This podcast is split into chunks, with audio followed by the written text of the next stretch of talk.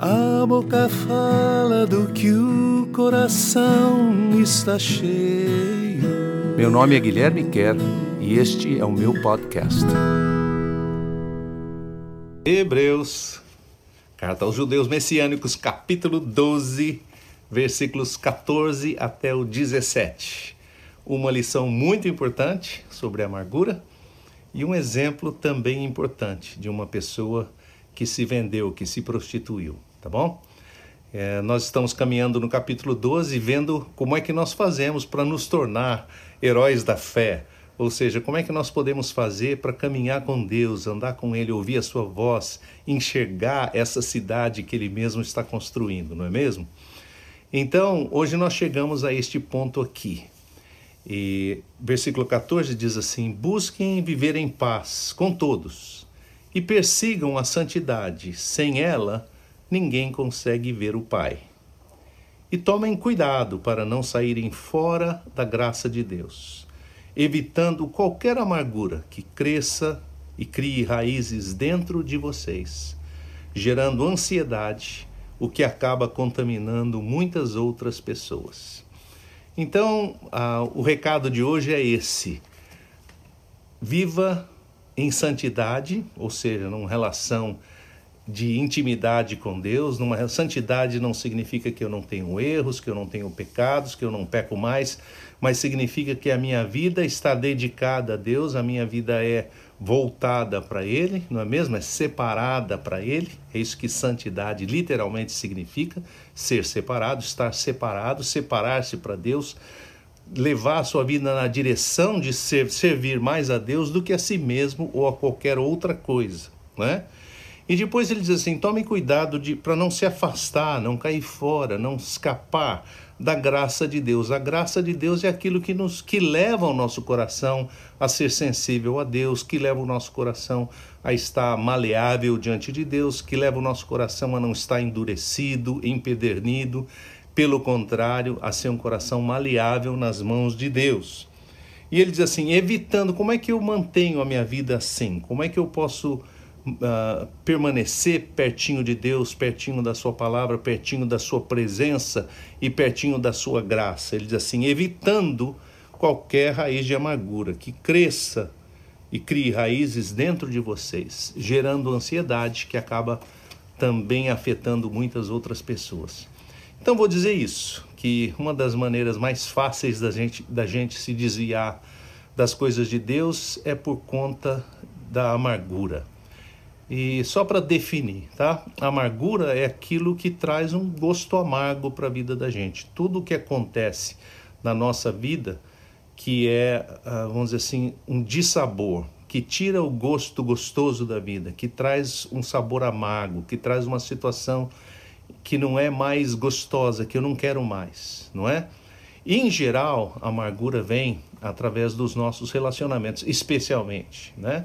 Existem situações na vida em que não tem nada a ver com relacionamento com ninguém e que podem nos tornar amargos. Situações como uma enfermidade inesperada, uma, um acidente, alguém, um parente que morre, uma pessoa querida que, que vem a faltar, ou alguma coisa que acontece com a sua própria vida ah, que não tem nada a ver com nenhum relacionamento específico e sim com circunstâncias que estão além do nosso controle. Claro, isso pode também nos amargar.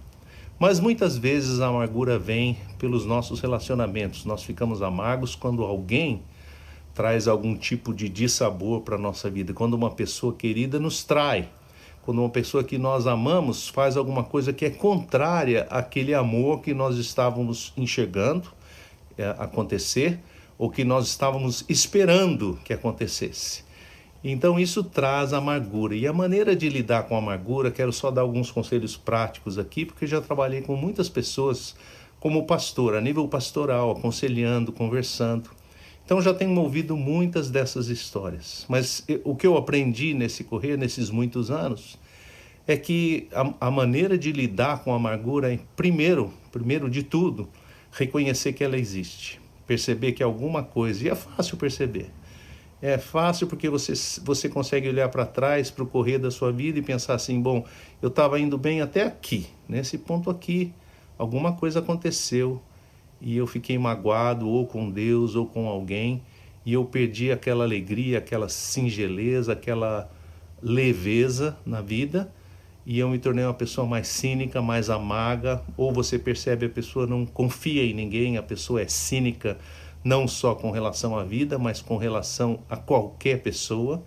Então ninguém pode estar fazendo bem para ninguém. Quando você ouve alguém falar assim, é porque algum tipo de amargura se se alojou no seu coração. Alguma coisa aconteceu na, no correr da sua vida e não estou criticando a pessoa não, porque pode ter sido uma coisa muito cruel mesmo mas alguma coisa aconteceu que tirou aquela doçura da vida e trouxe o amargo. Então a primeira coisa é reconhecer que existe esse amargor em algum lugar. A segunda coisa que eu preciso fazer para tirar essa, o que ele chama aqui de uma raiz amarga que vai contaminando primeiro a minha vida e depois começa a contaminar os outros, porque a pessoa que se torna amarga, ela não é apenas amarga para si mesma, ela não é apenas uma pessoa que está com o coração amargurado e amargo. Ela é uma pessoa que começa a amargar a vida dos outros. A maneira dela viver, a maneira dela se relacionar, transfere esse amargor, transfere essa, essa mágoa para outras pessoas também. É fácil reconhecer uma pessoa amargur, amargurada na vida. Você começa a conversar com ela, não passa três, quatro minutos na conversa ela vai trazer para o assunto aquilo que, que a amargurou, ou alguma coisa relacionada com aquilo. Ela vai mencionar alguém, ela vai mencionar algum episódio, ela vai mencionar alguma situação e dizer assim: olha, a pessoa que faz assim, o que, que você acha de uma pessoa que faz isso? E vai trazer de novo aquela conversa que você já ouviu muitas vezes. Mas a amargura não, não larga de você. Então, a segunda dica para você: primeiro, reconhecer a amargura. Segundo, você precisa perdoar se alguém te amargou, se alguém amargurou a sua vida. E eu, quando digo perdoar aqui, eu sei que é uma conversa longa, é uma conversa detalhada, mas eu não estou querendo dizer que você vai se submeter a situações de abuso, nem que você não tenha que uh, criar muitas vezes uh, proteções e barreiras na sua vida contra pessoas que sejam abusivas. Eu não estou dizendo que perdoar Cristianismo não te ensina a perdoar e ser capacho de ninguém. Mas perdoar significa eu não deixar que aquilo que foi feito contra mim determine dali para frente a minha vida. Eu não posso ficar preso a uma situação, por exemplo, vou dar um exemplo bem prático. Você foi abusado por alguém, fisicamente, ou sexualmente, ou verbalmente, e aquilo magoou demais a sua vida. Perdoar aquela pessoa não significa que você vai reabrir um relacionamento com ela, especialmente se ela não teve uma transformação na vida dela, se ela não é uma pessoa diferente, não é? Perdoar significa que você não vai permitir que aquilo que foi feito contra você, que de fato aconteceu e que doeu, continue a determinar quem você é. Você vai perdoar pelo seu próprio bem, não apenas pelo bem da pessoa, mas pelo, pelo seu próprio bem, para o seu próprio bem-estar. Você vai dizer: Deus, eu perdoo essa pessoa, eu não quero mais que isso que aconteceu 10 anos atrás, 15 anos atrás, um ano atrás, três meses atrás, seja lá o tempo que for, determine quais são as decisões que eu vou tomar daqui para frente na minha vida. E, e que tipo de pessoa eu vou ser ou se eu vou me tornar uma pessoa amarga para o resto da minha vida, meus filhos, minha família, meus amigos, todo mundo vai sofrer por, por conta do que essa pessoa me fez. Eu perdoo, eu libero essa pessoa e eu peço que o Senhor tenha misericórdia da minha vida e, e traga essa cura para o meu coração. Então, perdoar, número dois. Número três, ser perdoado.